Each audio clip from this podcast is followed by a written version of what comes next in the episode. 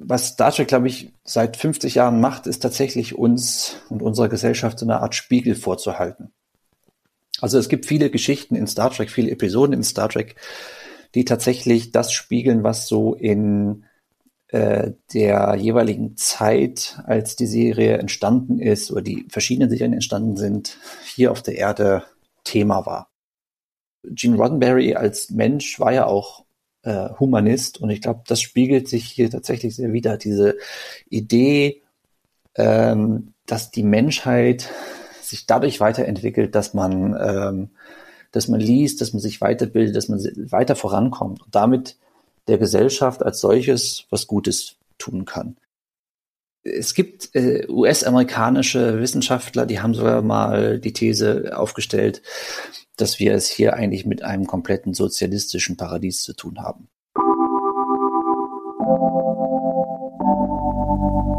Neue Welten. Der Utopie Podcast. Willkommen zu Ausgabe Nummer 9. Mein Name ist Hardy Funk. Und ich bin Jonas Kiss. Willkommen bei Neue Welten.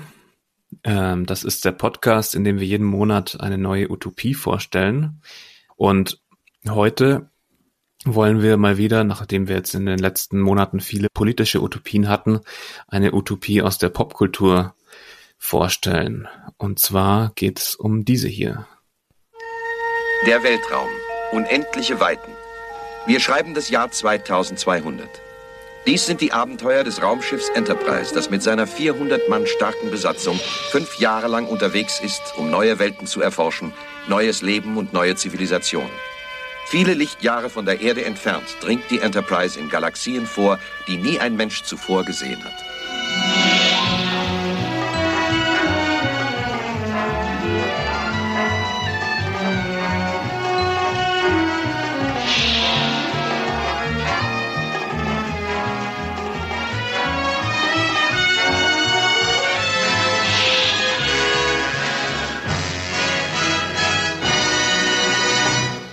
Ja, das ist die Star Trek Titelmelodie. Ähm, ihr habt es ja sicher auch äh, erkannt, wer das in den 90ern wie ich oder auch äh, vorher oder später geschaut hat im Fernsehen, wo es immer lief, ähm, kennt das sicherlich. Mir schwirrt es schon den ganzen Tag im Kopf rum, äh, seit ich den Snippet äh, gebaut habe. Genau, denn diesmal wollen wir hier über Star Trek sprechen und über die Utopie, in der Captain Kirk und Spock, äh, Captain Picard und Data oder Data und die vielen anderen Besatzungsmitglieder der verschiedenen Enterprise-Raumschiffe oder der Voyager oder auch der Raumstation Deep Space Nine leben. Und ähm, ja, zunächst aber noch ein paar ganz irdische Angelegenheiten zum Podcast. Wir wollten uns mal bedanken für die zahlreichen Spenden, die bei uns eingegangen sind. Das freut uns wirklich sehr. Das gibt uns ein sehr gutes Gefühl und das spornt uns auch an, mit jeder Folge vielleicht noch ein bisschen besser zu werden. Ähm, ja, unter anderem von den Spenden haben wir jetzt beide mittlerweile professionelle Mikrofone und ähm, klingen jetzt hoffentlich auch besser als noch in den ersten Folgen, wo das auch für uns immer so ein Thema war. Ähm, ja, vielleicht gefällt ja dem einen oder anderen ähm, weiterhin auch, äh, was wir machen und ähm, ja, wer uns unterstützen möchte, kann das tun via PayPal und äh, jetzt auch neu über Patreon. Da kann man so äh, kleine, für kleine Beträge äh, monatlich was spenden. Ähm, beides ist ziemlich unkompliziert. Den Link findet ihr in den Show Notes.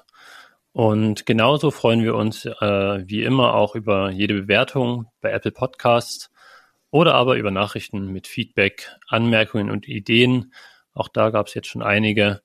Ähm, entweder per Mail oder über die verschiedenen sozialen Netzwerke. Auch das findet ihr alles in den Show Notes. Ja, und diesmal soll es um Star Trek gehen. Eine Serie, die bereits seit über 50 Jahren im Fernsehen läuft. Und inzwischen ist daraus ein viel größerer Kosmos geworden. Neben, der, neben den Hunderten von Fernsehepisoden gibt es noch ein Dutzend Kinofilme und natürlich gibt es auch noch Bücher, Comics, Computerspiele und vieles mehr. Man spricht hier bei diesen vielen Medienprodukten auch von einem Franchise. Genau. Erfunden hat ähm, Star Trek der US-amerikanische Drehbuchautor und auch eine sehr interessante Persönlichkeit, ähm, Gene Roddenberry. Ähm, er steht hinter der ursprünglichen Star Trek Fernsehserie, die von 1966 bis 69 in drei Staffeln lief im amerikanischen Fernsehen äh, und die, die wir hier kennen als Raumschiff Enterprise. Das ist die mit Captain Kirk und dem Halbvulkanier Spock und dem Arzt McCoy, der im Amerikanischen auch Bones genannt wird und im Deutschen Pille. Und ähm, ja, das wurde dann wieder abgesetzt, Star Trek, und lief dann aber ähm, ewig in Wiederholungen im Fernsehen und wurde immer bekannter und es gab auch weiterhin Kinofilme.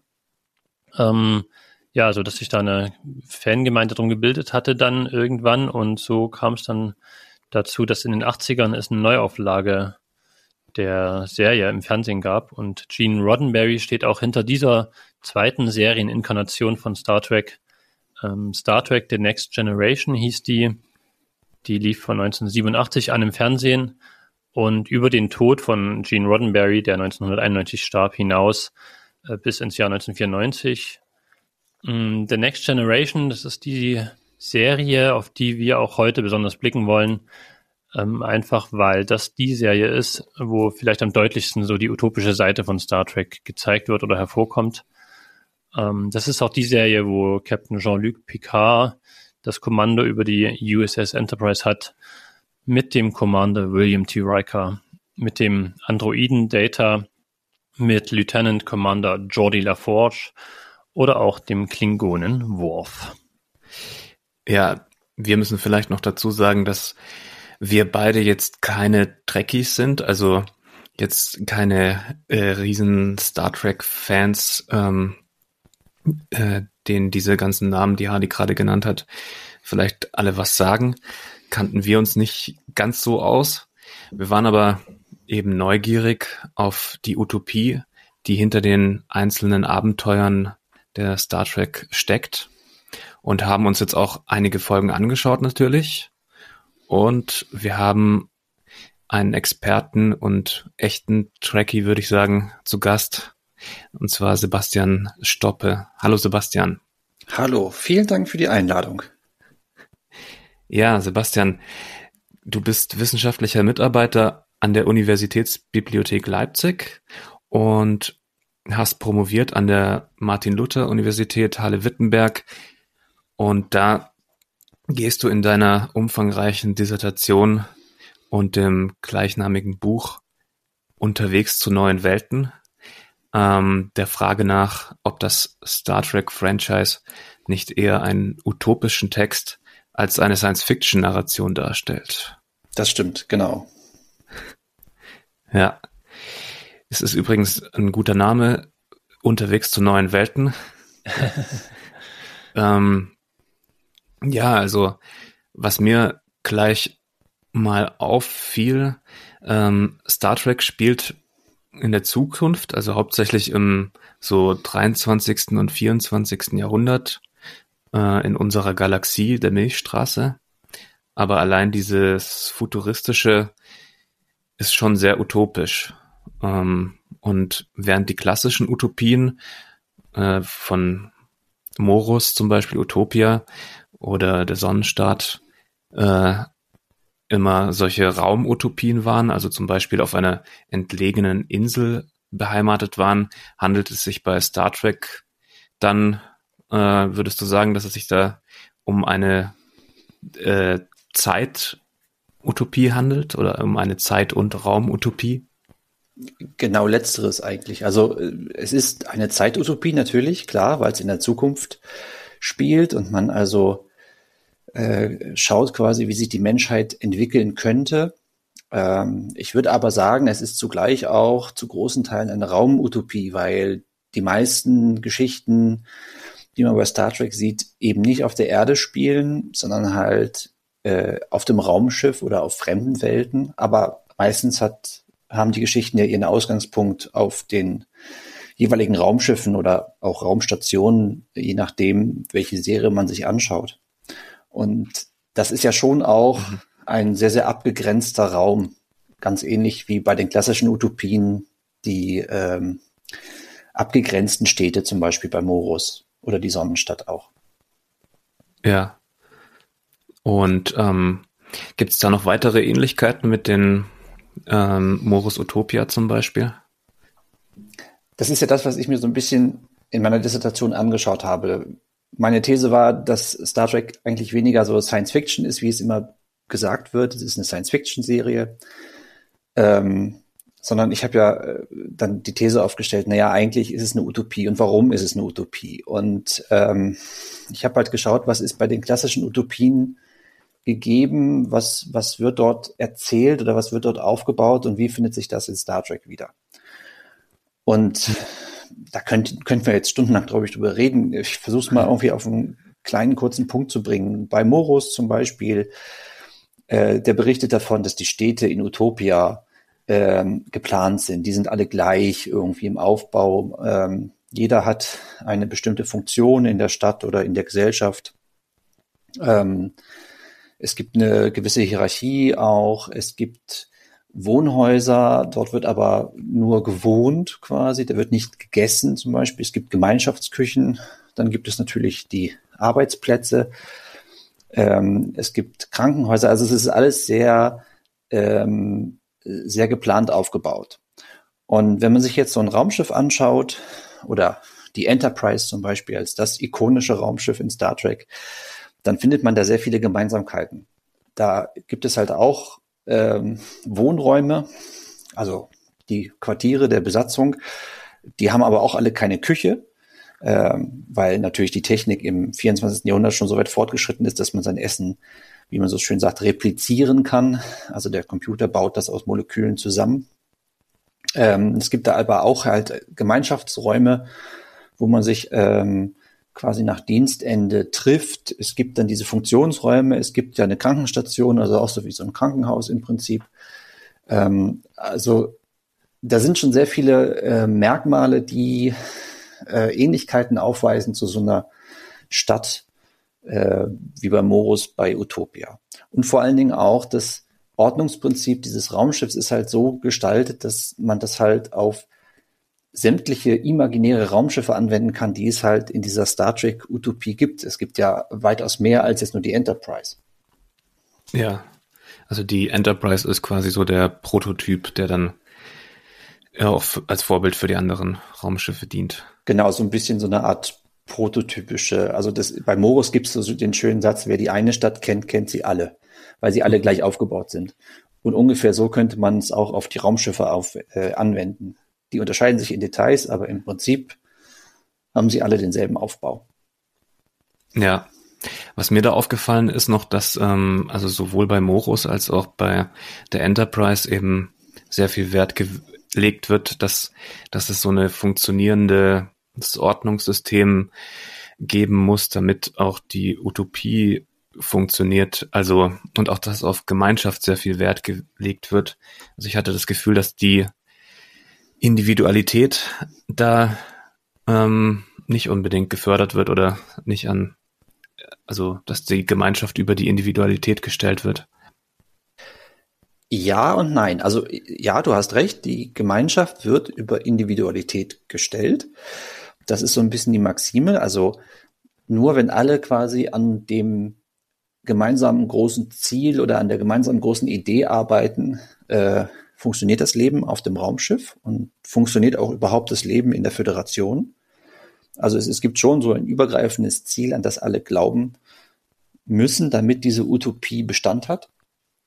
Ähm, das heißt aber nicht, dass Individualität komplett ausgeschlossen wird sondern da ist es so, dass hat, ähm, glaube ich, Gene Roddenberry auch von Beginn an, also auch schon in der ersten Serie angelegt, dass es halt sehr unterschiedliche Charaktere gibt, mit unterschiedlichen Eigenschaften, mit unterschiedlichen Vorlieben, die sich mhm. aber dann doch in der Gemeinschaft ähm, zu etwas großem Ganzen ergänzen. Also diese ganzen individuellen Eigenschaften führen halt dazu, dass dann am Ende das Bestmögliche für die Gemeinschaft herausspringt. Okay. Ja, und das, äh, das Raumschiff Enterprise und die verschiedenen äh, oder die verschiedenen Raumschiffe Enterprise und die Voyager und die Discovery, die sind ja Teil der Sternenflotte Und die Sternflotte wiederum ist im Namen der Vereinten Föderation der Planeten unterwegs. Ähm, in der haben sich verschiedene Spezies wie Menschen und Vulkanier und andere zusammengeschlossen. Und ähm, das ist so eine Art äh, Pendant äh, zu den Vereinten Nationen. Ähm, kannst du vielleicht ein bisschen erklären, wie diese Föderation aufgebaut ist und was die Ziele sind dieser ähm, Vereinten Föderation der Planeten? Ja, ich versuch's zumindest mal. Mhm. Ähm, also das hat, äh, ich, also ich glaube, wie so vieles in Star Trek hat das natürlich mal angefangen mit so der Idee, ähm, man überwindet quasi äh, die Nationalstaatlichkeit auf der Erde äh, äh, damit, dass man halt so eine Art vereinte Erde gründet. Also das, das ist so das, wo so der, der Nukleus, glaube ich, liegt. Mhm. Und was ja auch in einer späteren Serie mathematisiert wird. Es gibt Star Trek Enterprise, die gab es Anfang der 2000er ähm, und mhm. die erzählte quasi so ein bisschen diese, diese Gründung oder die Entstehung überhaupt der Föderation äh, hin von, also von einer vereinten Erde hin dann zu so einer planetaren, ja, wie soll man das sagen, Bundesstaat oder wie man das ausdrücken mhm. möchte. Ich glaube, die Idee dahinter ist tatsächlich ähm, Zusammenarbeit über verschiedene Völker hinweg ähm, auf so eine auf so eine Ebene zu heben, die man in der Erzählung benutzen kann. Ähm, was Star Trek, glaube ich, seit 50 Jahren macht, ist tatsächlich uns und unserer Gesellschaft so eine Art Spiegel vorzuhalten. Also es gibt viele Geschichten in Star Trek, viele Episoden in Star Trek, die tatsächlich das spiegeln, was so in der jeweiligen Zeit, als die Serie entstanden ist oder die verschiedenen Serien entstanden sind, hier auf der Erde Thema war. Das sieht man ganz deutlich bei der Originalserie mit Kirk und Spock. Da ist der Kalte Krieg natürlich etwas, was vorherrscht in der ja. Serie. Da gibt es sehr klare Feindbilder. Ähm, und das weicht dann zum Beispiel bei Next Generation, weicht dann dieses Feindbild äh, unglaublich auf. Also das sind die Klingonen zum Beispiel, die in der Originalserie dann so feindlich eingestellt sind. Und viele Autoren haben ähm, damals gesagt, also viele wissenschaftliche Autoren, die das vor mir auch schon mal sich angeschaut haben, haben gesagt, das ist ganz klar eine Analogie quasi zur Sowjetunion. Mhm. Ähm, also auf der anderen Seite quasi des, des eisernen Vorhangs. Und das bricht dann in der Next Generation komplett weg. Ähm, mhm. Da sind dann die äh, Klingonen halt ähm, Alliierte der Föderation. Da gibt es einen Klingonen, der auf der Enterprise als Sicherheitschef äh, seinen Dienst tut.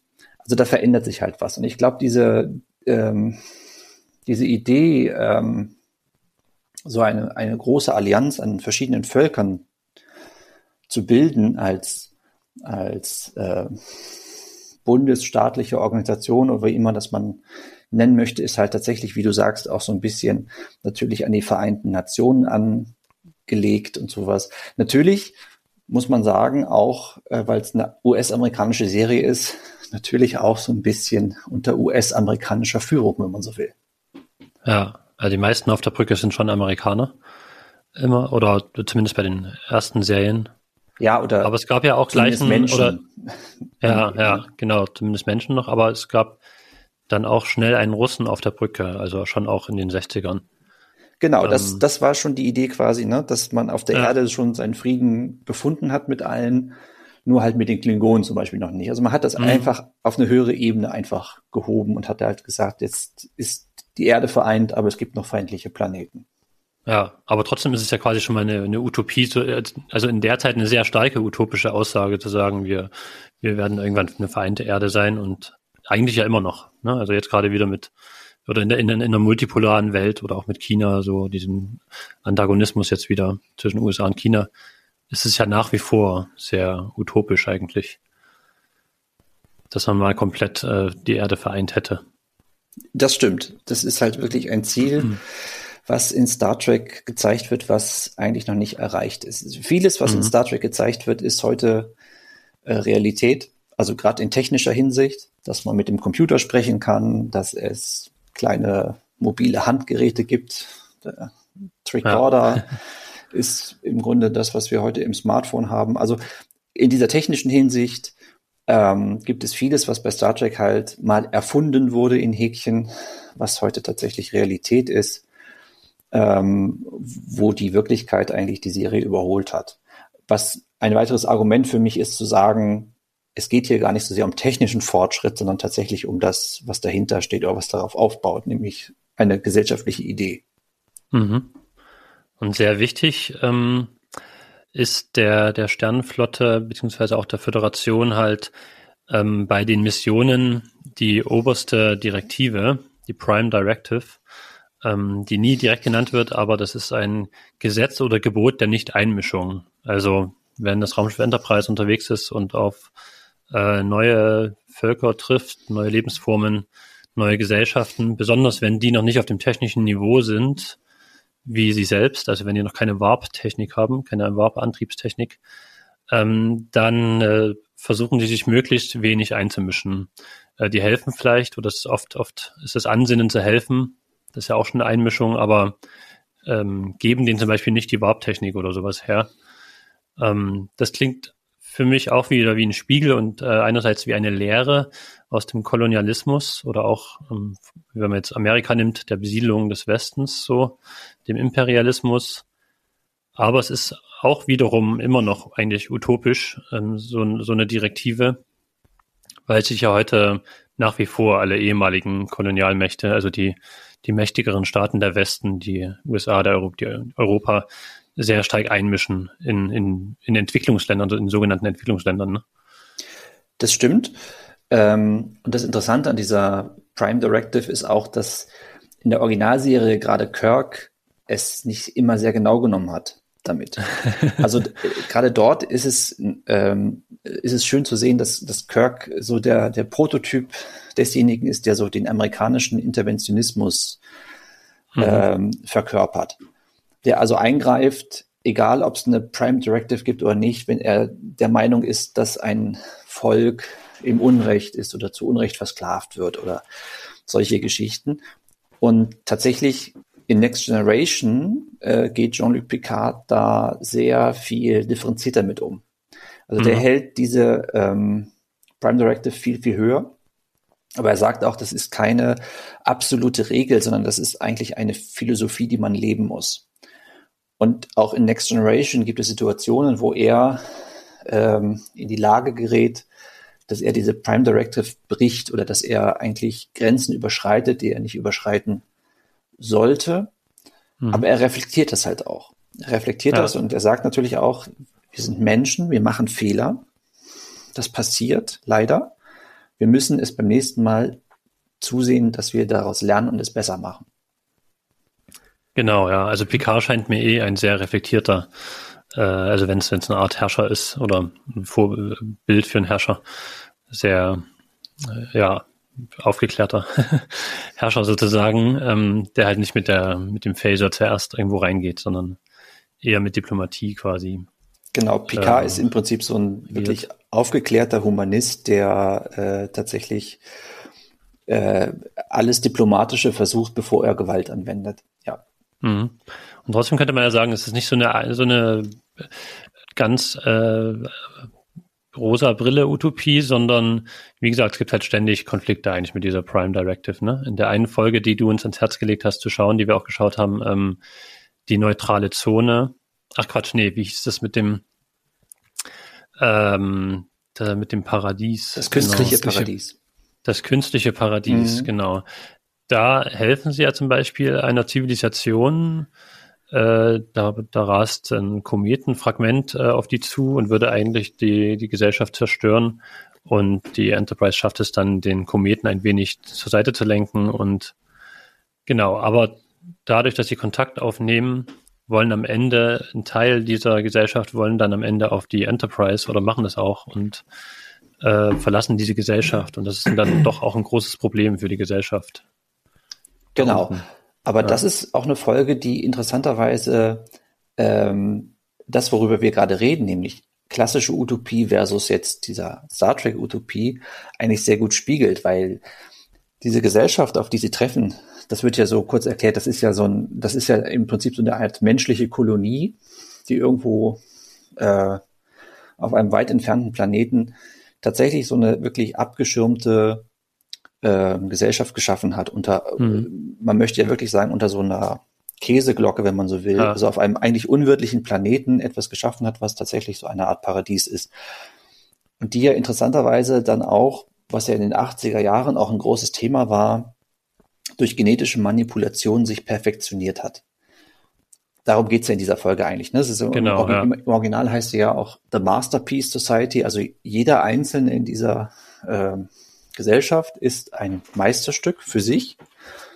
Und da ist es sehr viel stärker so, dass jeder äh, seine Rolle in dieser Utopie, in dieser utopischen Gesellschaft hat, um ähm, damit diese Utopie als Ganzes leben kann. Also viel, viel mehr so, wie es in den klassischen Utopien eigentlich gezeigt wird. Und da zeigt es sich durch diese Ankunft der, der Föderation und der, der Enterprise Crew zeigt sich tatsächlich, wie, wie stark so eine Utopie, die ganz für sich lebt, ähm, auf einmal dann aus dem Gleichgewicht gebracht wird. Mhm.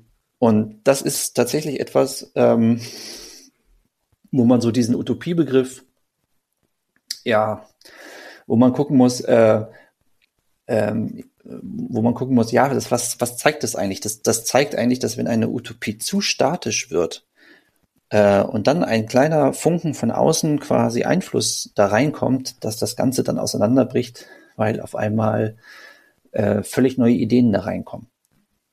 Ja. Und das ist das Interessante. Oder dass die, die, dass ja. die Utopie auch so totalitäre Züge dann bekommt, ne? Also die versuchen dann kurz äh, die Menschen da eigentlich oder der, der Herrscher dort sagt, äh, der Herrscher, der, wie auch immer, der, der Chef dort sagt, äh, bitte nimm die Leute nicht mit gegen, also, obwohl sie das wollen, ja. Also die wollen die da eigentlich fast, am Ende lassen sie die schon ziehen, aber eigentlich am liebsten würden sie sie da behalten gegen ihren Willen. Genau, weil sie halt sagen, ohne sie funktioniert sowas nicht. Ja.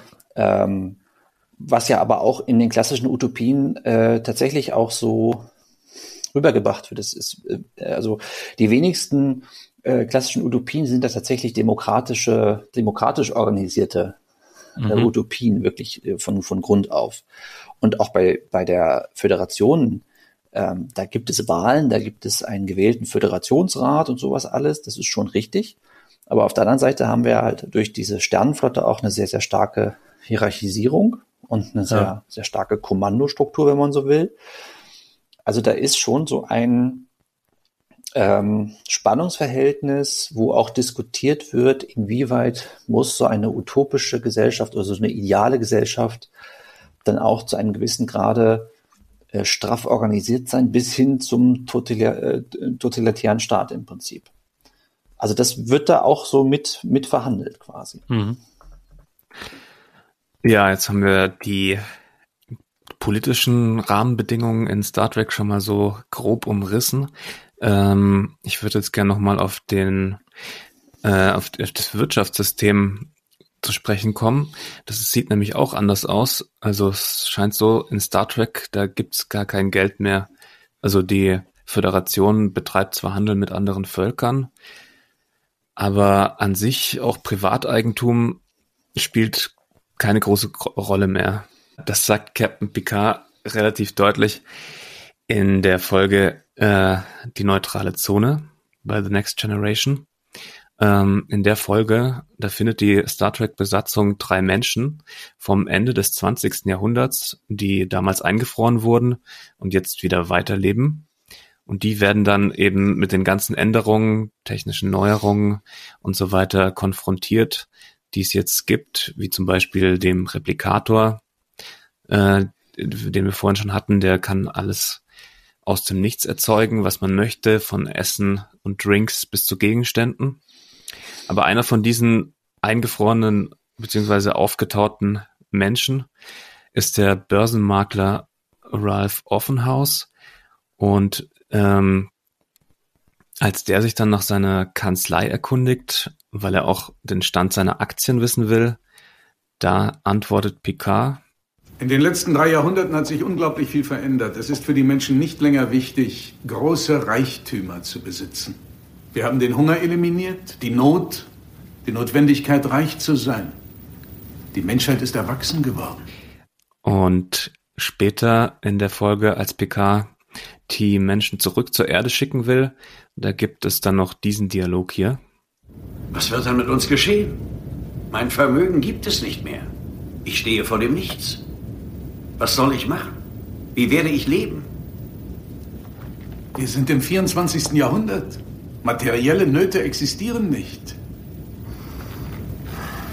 Was hat man dann noch für ein Ziel? Das werde ich Ihnen sagen, Mr. Offenhaus. Sie können sich weiterentwickeln. Ihr Wissen vergrößern. Das ist ein Ziel. So, also es scheint so, als haben wir es in Star Trek äh, mit einer Gesellschaft zu tun, die ohne Geld auskommt, die das überwunden hat. Ähm, es herrscht kein Mangel mehr, aber es gibt eben auch keine Produktion. Also wäre jetzt die Frage, gibt es eigentlich auch keinen Kapitalismus, oder? Wahrscheinlich nicht. Ähm, also zumindest innerhalb der Föderation nicht. Also äh, es gibt äh, US-amerikanische Wissenschaftler, die haben sogar mal die These aufgestellt, dass wir es hier eigentlich mit einem kompletten sozialistischen Paradies zu tun haben. Mhm. Ähm, Weil es halt kein Geld mehr gibt. Ähm, andersrum betrachtet, wenn man, wenn man äh, sagt, wir haben eine Technologie, die ähm, äh, sowohl Essen reproduzieren kann als auch jetzt Gegenstände. Also es ist ja auch in der Folge äh, kommt es ja auch vor, dass der eine ähm, Mensch aus dem 20. Jahrhundert gerne eine Gitarre hätte und er bekommt einfach eine repliziert aus dem Computer. Das heißt, er muss sich keine kaufen. Ähm, dann brauche ich ja auch kein Geld mehr. Dann, dann brauche ich weder Geld, um mir irgendwelche Sachen zu kaufen, die ich gerne hätte, weil ich äh, Gefallen dran finde oder weil ich drauf spielen will, noch weil ich jetzt Geld brauche, um Essen zu kaufen. Und auch das Geld selber könnte ich ja im Prinzip replizieren. Das heißt, es gäbe ja unendlich viel Geld, was man replizieren könnte. Und dann kann man es auch gleich abschaffen. hm. ähm, das ist halt ähm, auch etwas, wo es eine Parallele gibt, vielleicht auch zu Morus tatsächlich, wo ja auch äh, kein Mangel herrscht an Essen und wo ja auch kein Mangel herrscht im Prinzip an, an äh, materiellen Dingen. Äh, bei Morus heißt es ja auch, dass ja sogar die Städte untereinander dann ähm, Essensvorräte austauschen, falls es irgendwo zu wenig und irgendwo zu viel geben sollte. Das hat man jetzt mhm. in Star Trek anders gelöst, weil man halt diese Technik zur Verfügung hat, aber im Prinzip ist das eigentlich dasselbe. Und ähm, diese Idee, die Picard halt zum Schluss bringt, dieses an sich selber arbeiten, auch das findet sich halt bei Morus wieder, wo halt die Bewohner, wenn sie halt jetzt nicht für die Utopie arbeiten, also das machen, was sie machen müssen, zum Beispiel ernten halt, das muss ja halt bei Morus noch gemacht werden, dann, ja. dann beschreibt er ja in ihrer Freizeit, ähm, lesen sie halt oder diskutieren halt miteinander oder versuchen irgendwas zu machen, um sich selber weiterzubilden.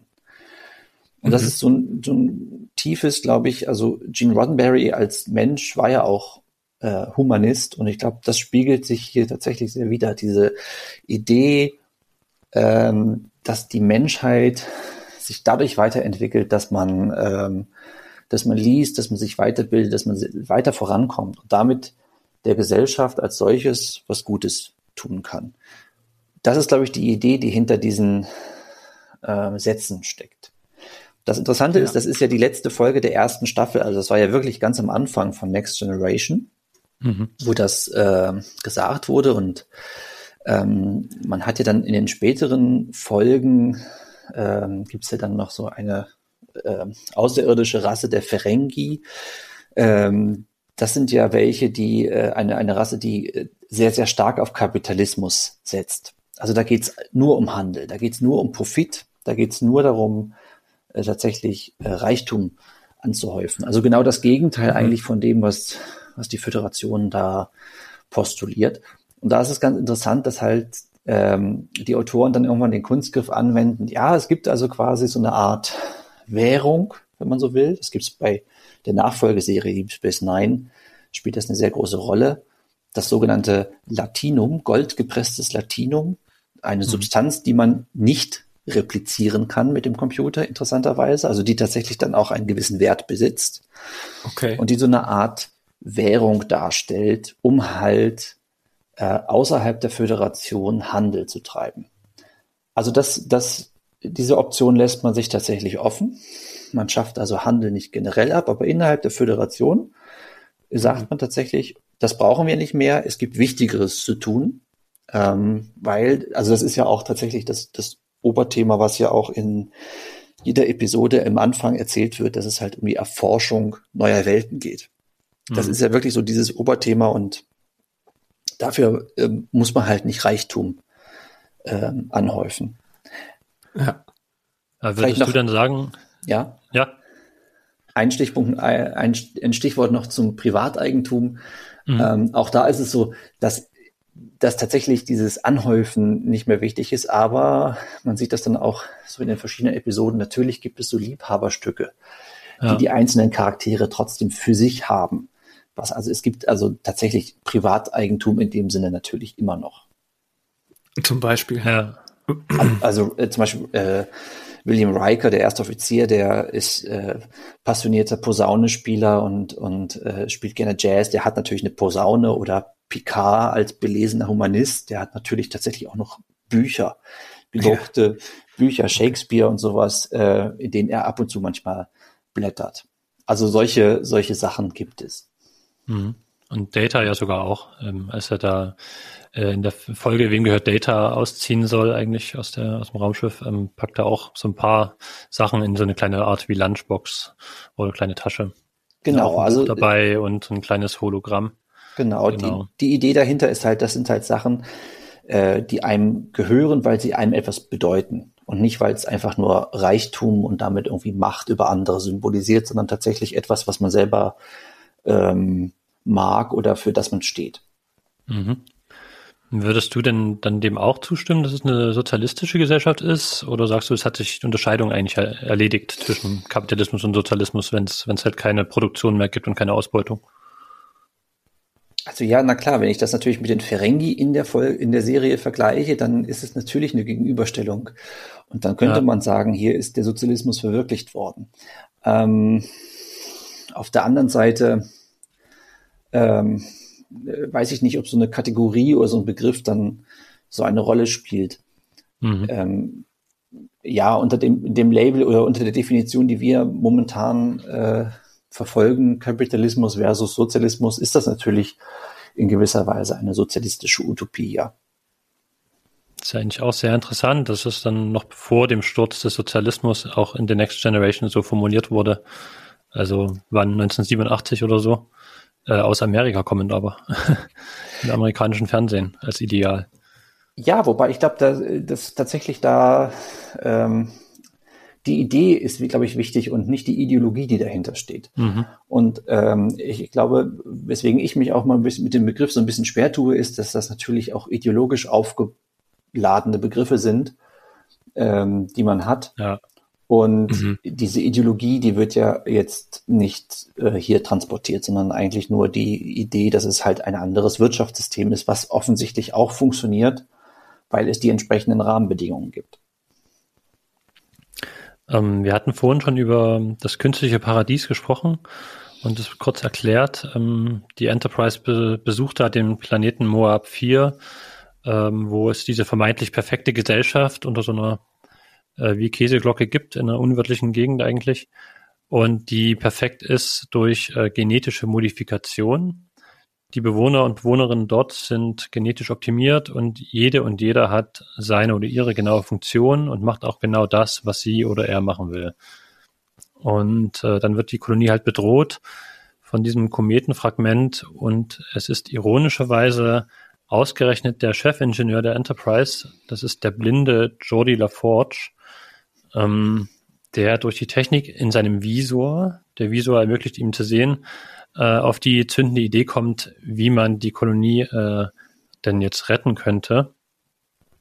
Und ähm, das ist auch interessant, ne? aus Sicht äh, der Gemeinschaft auf Moab 4 wäre Jordi LaForge ähm, eigentlich gar nicht lebenswürdig.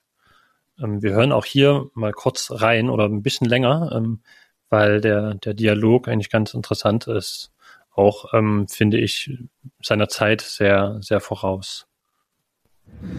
Es ist mir nie irgendwie peinlich gewesen, niemals.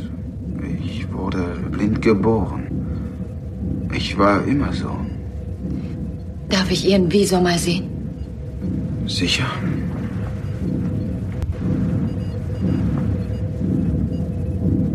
Wenn ich in Ihrer Welt gezeugt worden wäre, wäre ich jetzt nicht mal hier, nicht wahr? Nein. Nein, man hätte mich schon als befruchtete Zelle abgetrieben. Es war der Wunsch unseres Gründers, dass niemand ein Leben mit Körperbehinderungen führen soll. Wer gab ihm das Recht zu entscheiden, ob ich hier sein darf oder nicht? Ob mein Leben einen Sinn für die Gemeinschaft hat? Ich weiß nicht, was ich sagen soll. Hier bitte. Wie funktioniert er? Nun, der Visor scannt das elektromagnetische Spektrum zwischen einem Hertz und 100.000 Terahertz, verwandelt alles in nutzbare Frequenzen und sendet diese Informationen dann direkt in mein Gehirn. Was ist mit der Datenumwandlungsgeschwindigkeit? Wie vermeiden Sie eine sensorische Na. Überlastung? Eine Bank von Vorprozessoren komprimiert den Datenstrom in Impulse. Verstehen Sie, somit hat mein Sichtkortex niemals... Moment mal. Warten Sie, das bringt mich auf eine Idee. Es müsste möglich sein, einen hohen Energieimpuls durch das Traktorsystem zu senden. Wenn er kurz genug ist, werden die Emittoren nicht überlastet. Die Technologie ist hier oben drin. Wenn uns eine Anpassung dieser Postkompressionsprogramme gelingt und wir sie auf die Warp-Energiekreisläufe anwenden, Wir müssen einen Traktorkraftrückstoß verhindern, aber das dürfte nicht schwer sein. ja, mit ein paar Modifikationen. Oh, Das ist wirklich ein Witz. Was? Dass die Lösung für alle Probleme in einem Visor ist, der für einen Blinden geschaffen wurde, der in ihrer Gesellschaft nie existiert hätte. Es sollte keine Beleidigung sein. Also da sagt es auch nochmal selber ganz deutlich, was dem Zuschauer eigentlich da schon aufgefallen ist. Ähm, das ist ja ein sehr deutliches Statement gegen Eugenik und eigentlich auch äh, gegen sowas wie pränatale Diagnostik. Ähm, wie gesagt, finde ich äh, sehr seiner Zeit voraus und also ist ja auch gerade jetzt wieder brandaktuell mit Blick darauf, dass jetzt gerade in Deutschland zum Beispiel der Test auf Trisomie bald zur Kassenleistung werden soll und dann wahrscheinlich öfter ähm, ungeborene äh, Babys oder wie auch immer ähm, ja nicht für die Welt kommen, wenn sie Trisomie, äh, wenn sie diagnostiziert bekommen quasi. Ja, das ist interessant, dass äh, in Star Trek tatsächlich gegen so genetische Manipulationen schon in dieser frühen Zeit ein, eigentlich eine sehr, sehr dezidierte Haltung eingenommen wird. Ähm, dieser Dialog ist natürlich sehr techniklastig. Ne? Das ist, das Ja. ist sehr viel so mit erfundener Technik und sowas, aber eigentlich, was da drunter liegt, ist ja eigentlich so viel mehr. Also auch so die Geschichte eigentlich, dass er von Geburt an blind ist, äh, aber durch Technologie in der Lage ist, eigentlich sogar noch besser zu gucken als ähm, Menschen, die normal geboren sind, ist ja auch eigentlich ein Statement dafür, dass man halt tatsächlich ähm, ähm, Menschen mit Behinderungen gleichstellen soll und also ne, tatsächlich in unserer Gesellschaft auch aufnehmen soll. Also das ist ja auch nochmal so eine, so eine Unterstreichung dieses, jeder ist wichtig äh, in der Gesellschaft und jeder kann was dazu beitragen. Das ist ja eigentlich ein sehr interessantes Statement. Und ähm, offensichtlich hat Star Trek weniger ein Problem, tatsächlich Menschen mit technischen Implantaten auszustatten, was ja hier der Fall ist, Mhm. anstatt sie genetisch zu manipulieren. Diese genetische Manipulation, die spielt ja in Star Trek immer mal wieder noch eine Rolle. Ne? Das ist ja, also das gab es ja dann schon im zweiten Kinofilm noch mit Kirk, da gab es ja dann auch einen genetisch manipulierten Gegner quasi, Mhm. wo ja erzählt wird, dass in der Vergangenheit mal in, äh, auf der Erde tatsächlich mit sowas experimentiert wurde und als Ergebnis gab es dann mal so Supermenschen, die halt sich natürlich dann als etwas begriffen haben, ähm, als die neue quasi Anführerschaft auf der Erde, weil sie natürlich allen anderen Menschen überlegen sind. Und aus diesem Grunde hat man dann in der Star Trek-Geschichte quasi genetische Manipulation irgendwann verboten, weil man gesagt hat, wir wollen keine Menschen schaffen, die aufgrund ihrer Genetik halt über anderen Menschen stehen können. Also das ist, ist schon interessant, wie das auch äh, innerhalb von Star Trek halt in ganz verschiedenen Episoden immer mal wieder aufgegriffen wird, das Thema. Mhm. Und passt natürlich auch zur humanistischen Ethik von Roddenberry dann, weil ja genau diese äh, solche Experimente dann die, die den Humanismus eigentlich verlassen und sich Richtung Posthumanismus aufmachen. Ja, und auch, auch in, in diesem Dialog und dieser, in dieser Episode zeigt sich auch nochmal dieses, was, was Picard sagt, dieses an sich selber arbeiten und selber ähm, sich weiterentwickeln. Das findet mhm. ja in diesem künstlichen Paradies nicht statt, weil da ja jeder durch seine genetische Manipulierung ähm, von Beginn an, von Geburt an, äh, seinen Platz hat und es gar keinen Grund gibt, sich irgendwie weiterzuentwickeln. Also im Prinzip ist dieses künstliche Paradies, wenn man so will, eine Utopie, die sich so weit zum Idealismus quasi hingetrieben hat, dass sie, dass sie komplett erstarrt ist. Ja, und ich fand, das erscheint dann auch auf den ersten Blick wie eine Utopie, aber dann immer mehr wie eigentlich wie eine Dystopie, das künstliche Paradies auf diesem Planeten. Ja, es ist, äh, glaube ich, das es ist, glaube ich, so ein Plädoyer dafür, auch wenn man das in den klassischen Utopien natürlich liest, dass es ideale Gesellschaften gibt, die irgendwie abgeschlossen sein müssen, damit sich halt nichts ändert. Ich glaube tatsächlich, dass Star Trek durch die, über die 50 Jahre hinweg immer gesagt hat, nee, ähm, also eine ideale Gesellschaft darauf hinzuarbeiten, das ist, das ist eigentlich das Mantra. Und wir sind aber immer noch nicht die perfekte Gesellschaft, sondern es bleibt immer noch was, wo wir Fehler machen, es gibt immer noch was, wo etwas Unentdecktes passiert. Ähm, und das eigentliche Ideale ist, dann damit umzugehen und das zum Guten zu benutzen. Ja. Also da werden ähm, komplexe philosophische Fragestellungen verhandelt bei Star Trek. Also nicht nur ähm, fremde Planeten erforscht und erobert. Ähm, in dem Zusammenhang haben wir uns noch eine Folge angeschaut, die hieß äh, Wem gehört Data? Äh, wir erinnern uns, Data oder Data ist der Androide auf der Enterprise, also eigentlich ein Roboter mit künstlicher Intelligenz, der sieht aber aus wie ein Mensch und wirkt auch so. Und in der Folge Wem gehört Data? Da will der Sternflotten Kybernetiker Bruce Maddox äh, Datas einzigartige Technik erforschen und ihn zu diesem Zweck auseinandernehmen. Ähm, das begründet er damit, dass der Androide als künstlich erschaffenes Wesen nicht das Recht auf Leben besitze und nicht als fühlendes Wesen zu betrachten sei. Ja, und hier in der Folge verhandelt Star Trek auch schon sehr früh, also Ende der 80er Jahre war das auch etwas, was wir jetzt heute unter dem Label Transhumanismus, Posthumanismus oder Roboterethik kennen. Ähm, hatten wir auch vor kurzem einen Podcast dazu. Und Data selbst sagt über sich in der Folge. Ich hoffte eigentlich, ich könnte mit Ihnen sprechen und äh, Sie davon überzeugen, dass Ihre Erinnerungen und Ihr Wissen nicht gelöscht werden. Sie werden nur reduziert auf die Fakten aller Ereignisse. Aber die Substanz, der Reiz der Realität geht verloren. Denken Sie zum Beispiel an Glücksspiele. Glücksspiele? Ja.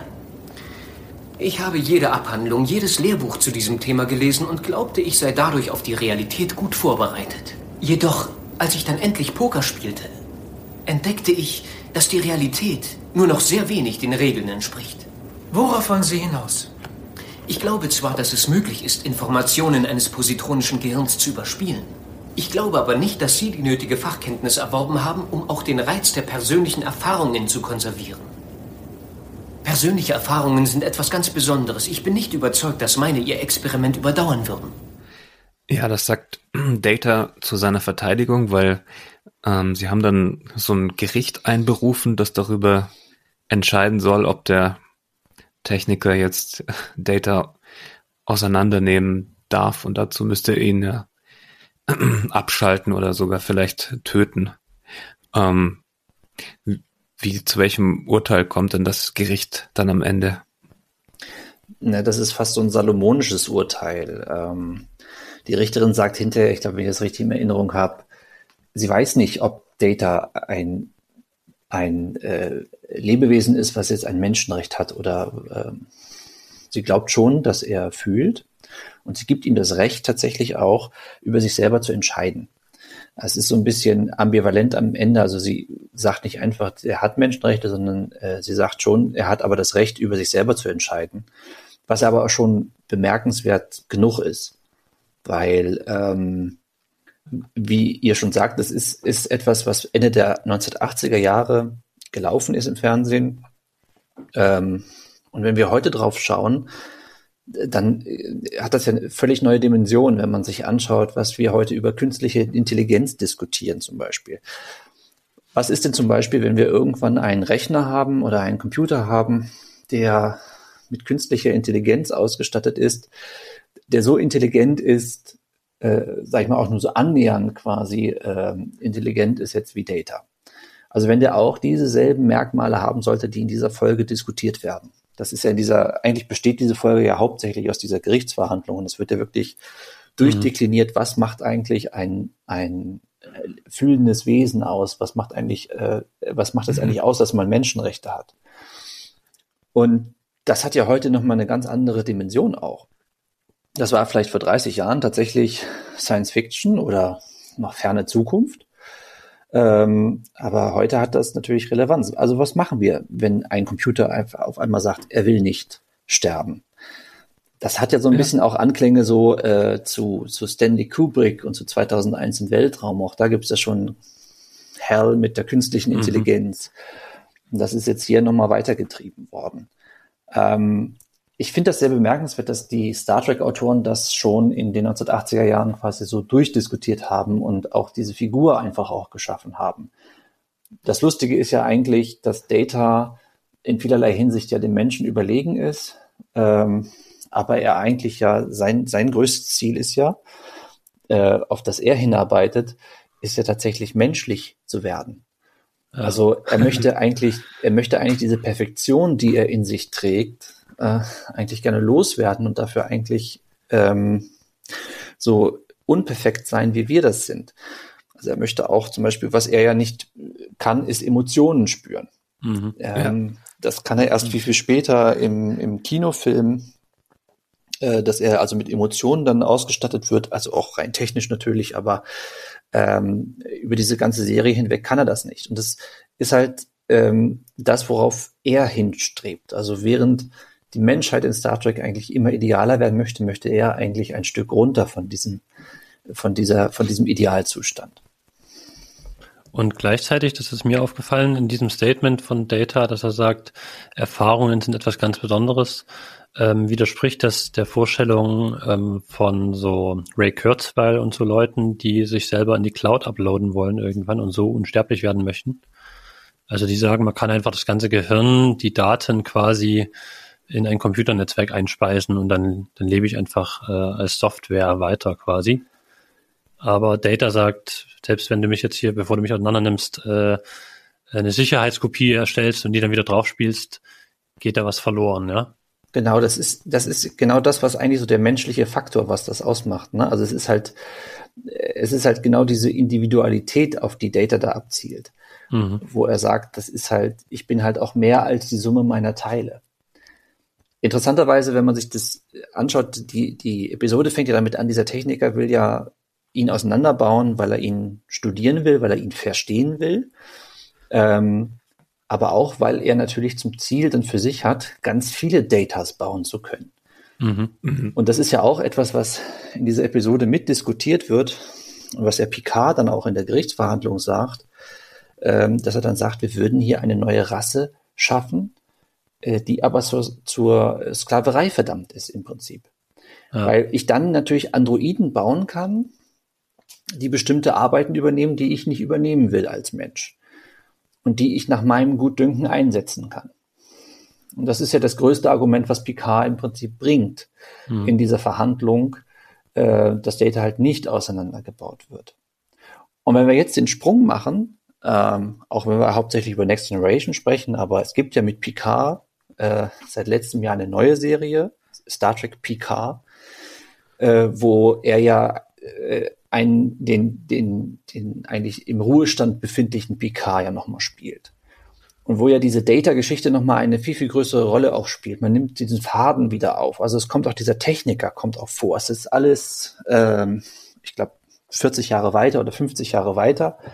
Aha. Und tatsächlich spinnt man diese Idee weiter und spinnt diese Geschichte weiter. Und tatsächlich hat, ähm, hat dieser Sternenflotten-Techniker irgendwann Erfolg damit. Ähm, es wird ja am Ende der Episode gesagt, Data kann sich mit ihm oder tauscht sich mit ihm weiter aus und sowas. Und mhm. irgendwann hat er Erfolg damit und schafft also Androiden, die dann auf dem Mars tatsächlich Arbeit verrichten, äh, auf der Sternenflottenwerft, äh, aber so als quasi Hilfsroboter. Und die werden auch dementsprechend behandelt.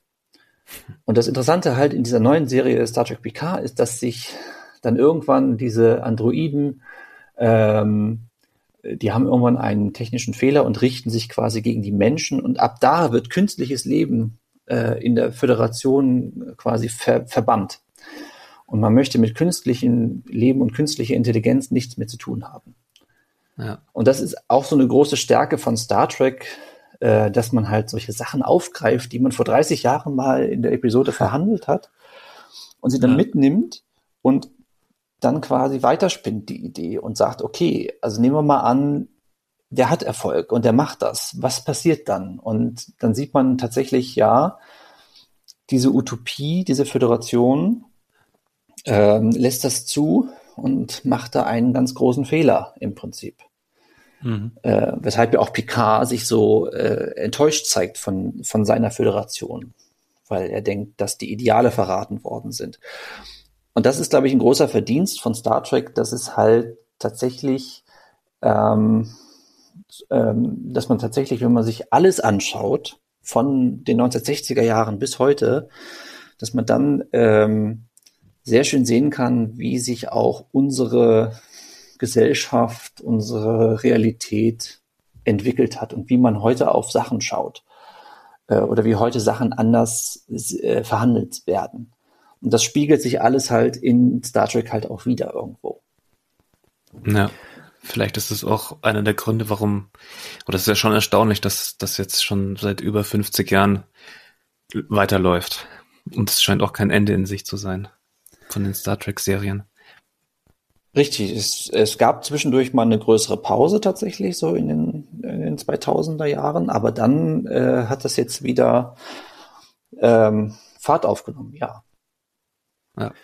Wie würdest du denn generell sagen, hat sich das äh, die Utopie äh, entwickelt in den ja seit der Next Generation oder oder nehmen wir vielleicht einfach nur die letzten beiden Serien Discovery und Picard in den Blick? Ähm, also Utopien kritisieren ja auch immer die Gegenwart und und haben die die Gegenwart als Folie. Und das wäre ja jetzt also unsere Jetztzeit, unsere nicht mehr der Kalte Krieg oder der Vietnamkrieg. Ähm, weiß nicht, äh, wo, wo es halt Terror gibt zum Beispiel und so. Wird das da aktuell aufgegriffen oder ist, ähm, du hattest im Vorgespräch auch mal gesagt, es ist, ist einfach nicht mehr so eindeutig, ne? Also die, die, die Sternenflotte hat halt auch, äh, die, die Föderation quasi kriegt auch äh, Kratzer und Bedrohungen. Es gibt Bedrohungen von innen und sowas. Genau, also zum einen muss man natürlich sagen, auf einer, auf der Erzähl- Ebene quasi, auf der, auf der ästhetischen Ebene, sieht natürlich, sehen natürlich die heutigen Serien, also Discovery und, und Picard, ja ganz anders aus als die Serien von vor 30 Jahren, hm. weil sie aber auch in einem anderen Produktionskontext hergestellt werden. Ne? Sie laufen heute bei Streaming-Services ähm, und da reflektiert sich quasi auch so unsere veränderte Serienrezeption. Also sie sind wesentlich actionlastiger, sind natürlich auch im, äh, im Kinoformat gedreht und sehen natürlich auch insgesamt viel, viel wertiger aus, als jetzt natürlich selbst Next Generation äh, ausgestattet mhm. war. Das, das ist die eine Sache. Aber wenn man sich die Erzählungen anschaut, dann merkt man tatsächlich, gerade bei Discovery, ähm, wo ich, als ich das die erste Staffel gesehen habe, da geht es ja dann um den klingonischen Krieg, also den Krieg zwischen Klingonen und der Föderation, das spielt ja auch in der Zeit unmittelbar vor Kirk. Discovery, also in der Vergangenheit von Star Trek quasi. Äh, und, und da habe ich mich lange gefragt, ist das eigentlich noch Star Trek? Ist das eigentlich noch die Utopie, äh, mhm. Die gezeigt wird, die erstrebenswert ist, auf die man hinarbeiten sollte? Mhm. Ähm, und auch in der zweiten Staffel von Discovery, da geht es sehr viel auch um künstliche Intelligenz, um das Thema auch wieder aufzugreifen und um Geheimdienst. Äh, also auch, dass die Föderation offensichtlich mit einem Geheimdienst arbeitet und nicht mit ganz lauteren Mitteln. Mhm. Ähm, bei Picard, wie gesagt, ähm, die Geschichte, dass künstliches Leben verbannt wird und als Bedrohung wahrgenommen wird und auch die Föderation offensichtlich als solches nicht mehr die ideale Utopie ist. Ähm, ich glaube, das reflektiert tatsächlich das, was unsere Realität auch gerade ausmacht. Also auch so eine gewisse Art von, vielleicht kann man auch sagen, tatsächlich Hoffnungslosigkeit oder äh, Disorientierung, dass man auch momentan nicht weiß, wie geht's eigentlich bei uns weiter mit, ähm, mit der Politik, mit Konflikten, mit ungelösten Konflikten, ähm, äh, mit der Weltordnung quasi. Jetzt ist ja. quasi die Corona-Pandemie ja auch noch hinzugekommen. Ähm, das sind alles so Sachen, ähm, wo man jetzt kurz gesagt, wo man jetzt sagen würde, die, die, äh, die Aufbruchstimmung, die Next Generation so ein bisschen verkörpert hat. Äh, Ende der 80er Jahre. Und die, äh, wo ja, Next Generation ist ja zwei Jahre bevor die friedliche Revolution kam, äh, gelaufen und hat da schon im Prinzip diese Strömungen aufgenommen, diese Entspannung im Kalten Krieg und dann natürlich auch das Ende des Kalten Krieges und diese Aufbruchstimmung, die dann in den 90er Jahren vorherrschte für eine kurze Zeit. Diese, wo ja auch das Ende der Geschichte schon tatsächlich postuliert worden ist. Mhm. Ähm, das ist in den, in den neuen Serien eigentlich gar nicht mehr zu, zu finden. Aha. Sondern in den neuen Serien ist es tatsächlich so, dass man dann zum Schluss kommt, okay, die Föderation, ähm, wo, wofür stehen eigentlich, also lohnt es sich noch für unsere Ideale zu kämpfen? Lohnt es sich noch für eine bessere Welt zu kämpfen? Ich glaube, das ist so die große Frage, die tatsächlich gestellt wird. Ähm, und die beantwortet Star Trek natürlich auf, auf seine Weise. Also natürlich klar, äh, die Protagonisten, die dort zu sehen sind, sagen am Ende natürlich, wir müssen an unsere Werte glauben, wir müssen an unsere Überzeugungen glauben, an unsere Ideen glauben. Ähm, und die Föderation hat dann eine Zukunft. Die hat nur dann eine Zukunft, wenn wir weiterhin an das Gute glauben. Das wird in Discovery ganz deutlich gesagt, gerade jetzt in der dritten Staffel, die jetzt gerade aktuell ist, da sind sie ja in die Zukunft transportiert worden und haben ja eine Föderation vorgefunden, die dezimiert worden ist tatsächlich. Ähm, weil dieser Warp-Antrieb halt ähm, nicht mehr funktioniert mhm. und damit quasi die technische Basis ihrer idealen Gesellschaft weggefallen ist. Und da muss sich diese Föderation neu erfinden. Und da kommen die dann dahin und ähm, wollen das sie wollen das, weil sie ihre Überzeugungen leben wollen. Und auch Picard als ähm, Ruheständler, der äh, will seine Ideale nicht aufgeben. Und auch der sagt, es lohnt sich, es lohnt sich für das Gute zu kämpfen. Und dieser Grundoptimismus, der ist, glaube ich, in Star Trek immer noch vorhanden. Aber im ganzen Erscheinungsbild sind die neuen Serien natürlich sehr, sehr viel düsterer ähm, mhm. als noch Next Generation oder selbst auch Deep Space Nine. Okay. Ja. Aber damit vielleicht auch, auch weniger naiv und eher realistisch noch, noch mal ein Stück weit mehr. Ja, also ich, wie gesagt, es ist, glaube ich, immer ein Spiegel der jeweiligen Gesellschaft und der jeweiligen vorherrschenden Stimmung, die es bei uns gibt, äh, die dort reflektiert wird. Ja, hm. und was wir jetzt noch gar nicht gecovert haben, aber wofür jetzt auch nicht mehr unbedingt die Zeit bleibt, vielleicht, vielleicht ähm, in Discovery gibt's ja, gab es auch ein äh, homosexuelles Pärchen oder Paar und ähm, es gab, äh, gibt oder soll jetzt auch geben ein, ein Transgender und ein, eine nicht-binäre Person als Figur.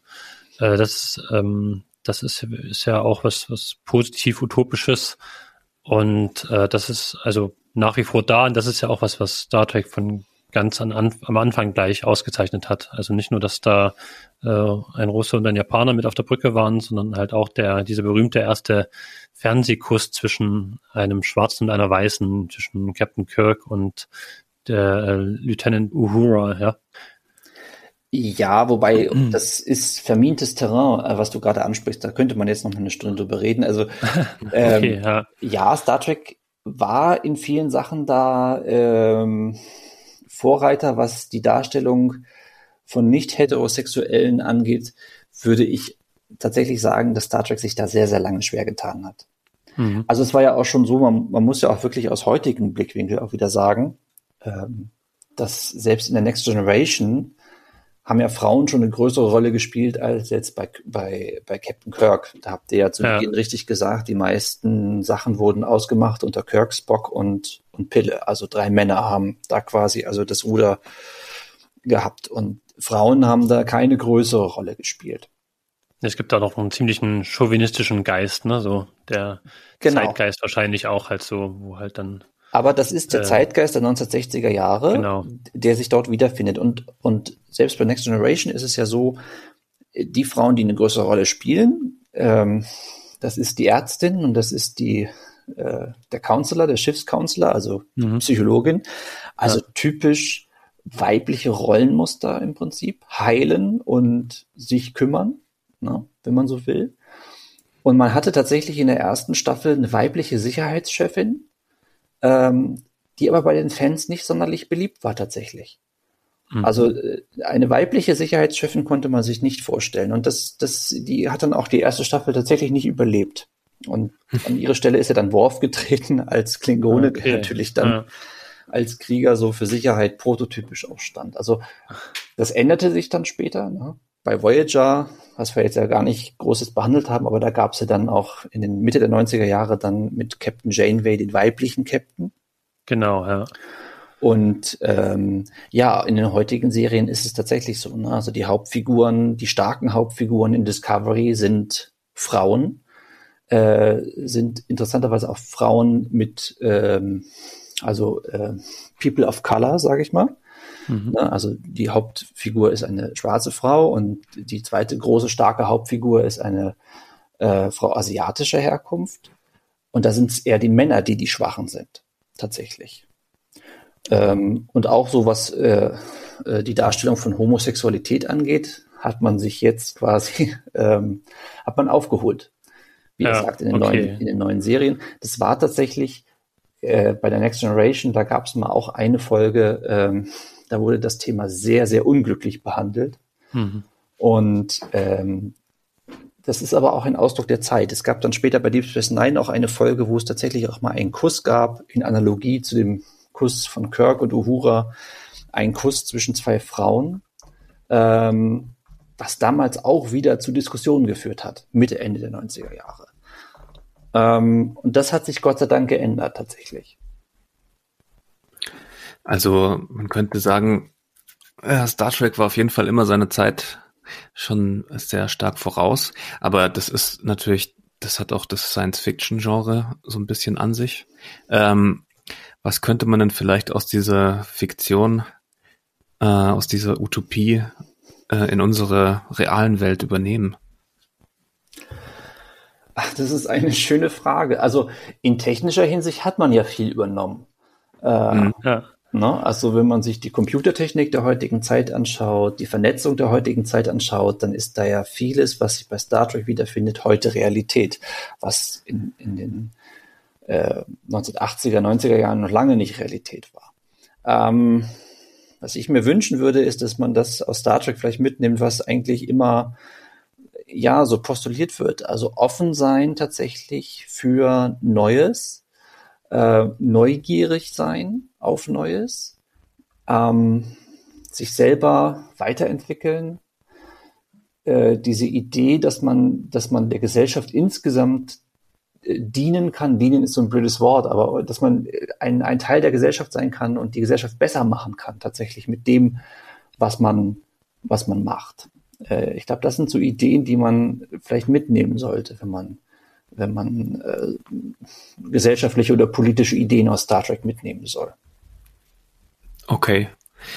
Also es dient auch den Star Trek-Fans nicht nur der Unterhaltung die Serie, sondern das hat schon irgendwie eine Message auch. Es hat auf jeden Fall eine Message und es waren ja eigentlich auch die Star Trek-Fans, die das Ganze auch so äh, dahin getrieben haben, weil also die, die erste äh, Serie mit Kirk, die war ja kein großer Erfolg, die lief ja nur drei Jahre tatsächlich. Äh, und da hatte Gene Roddenberry zwar immer schon so humanistische Ideen, aber dass er jetzt, er hat damals nie behauptet, das ist jetzt eine utopische Serie. Mhm. Und das kam eigentlich erst durch die zahllosen Wiederholungen äh, dieser Originalserie dann, die über Jahre hinweg liefen und wo es dann halt eine immer größere Fangemeinde gab, die dann aber auch wieder gesagt hat, Mensch, eigentlich stecken da Ideen drin, die weit über das hinausgehen, was eigentlich nur eine normale Science-Fiction-Serie ist. Und das hat Gene Roddenberry dann natürlich aufgenommen in seinen Kinofilmen, äh, in der Next Generation und eigentlich in allen späteren Folgen. Also wenn man so will, ist Star Trek eigentlich ein, ein Text, wenn man so will, wo man sehr schön sehen kann, dass es halt nicht nur darauf ankommt, was die Autoren im Sinn hatten, äh, als sie das geschrieben haben, sondern auch, wie das dann bei den, äh, bei den äh, Zuschauern ankommt. Also, dass die Rezeption natürlich auch eine große Rolle spielt und es dann so eine Rückkopplung gibt auch. Ja, also ich würde sagen, ähm, damit haben wir das Thema ganz gut abgedeckt. Äh, danke dir, Sebastian, für den spannenden Einblick. Vielen Dank, dass ich hier sein durfte. Ja, auch von mir vielen Dank. Also abgedeckt haben wir es ja noch lange nicht. Also allein bei den über 1000 Folgen, die es gibt. Nee, stimmt. Ähm, Umrissen. Ja, so eine kleine, kleine, kleine Einleitung vielleicht gegeben sozusagen. Ne? Ich habe ja auch noch ein Buch legen, äh, liegen, äh, die Philosophie äh, von Star Trek. Irgendwie 300 Seiten von einzelnen Folgen und so. Also da gibt es wirklich noch viel zu entdecken. Und äh, auch in deinem Buch, ähm, Sebastian, was wir auch in den Show Notes verlinken werden, gibt es ja noch einiges mehr zu entdecken. Über die Raumschiffarchitektur zum Beispiel haben wir jetzt auch noch nicht gesprochen und so. Also hat wirklich jede Menge spannende Aspekte. Ja, und ich glaube, ich fand auch kommt sehr ja. schnell vom Hundertsten ins Tausendste, was das angeht. ja. Genau, ja. Jonas war, hat, hat auch, wir haben auch miteinander gesprochen natürlich und hat, als wir es geschaut haben und so, hat gemeint, eigentlich auch verrückt, dass, dass das immer so im, im Fernsehen lief, so am Nachmittag und wir das eigentlich alle so ein bisschen nebenbei als Kinder geschaut haben in den 90ern, also jetzt bei Jonas und mir. Und diese doch äh, recht äh, philosophischen Fragen und so, ja, halt eher was für Erwachsene sind eigentlich, ne? Und die Kinder, also vielleicht haben wir, hat man es als Kind auch gar nicht so richtig gerafft, äh, was für hochsensible Fragen da verhandelt werden eigentlich. Und halt dann doch eher die, die, wie es Raumschiffe angeschaut und so, die Technik. Ähm, ja, wir hoffen, ähm, euch Zuhörenden hat es auch ähm, gefallen und ihr fandet es auch anregend und könnt vielleicht ein paar Ideen mitnehmen für eine bessere Welt. Ähm, und dann sagen wir mit äh, Spock quasi, live long and prosper.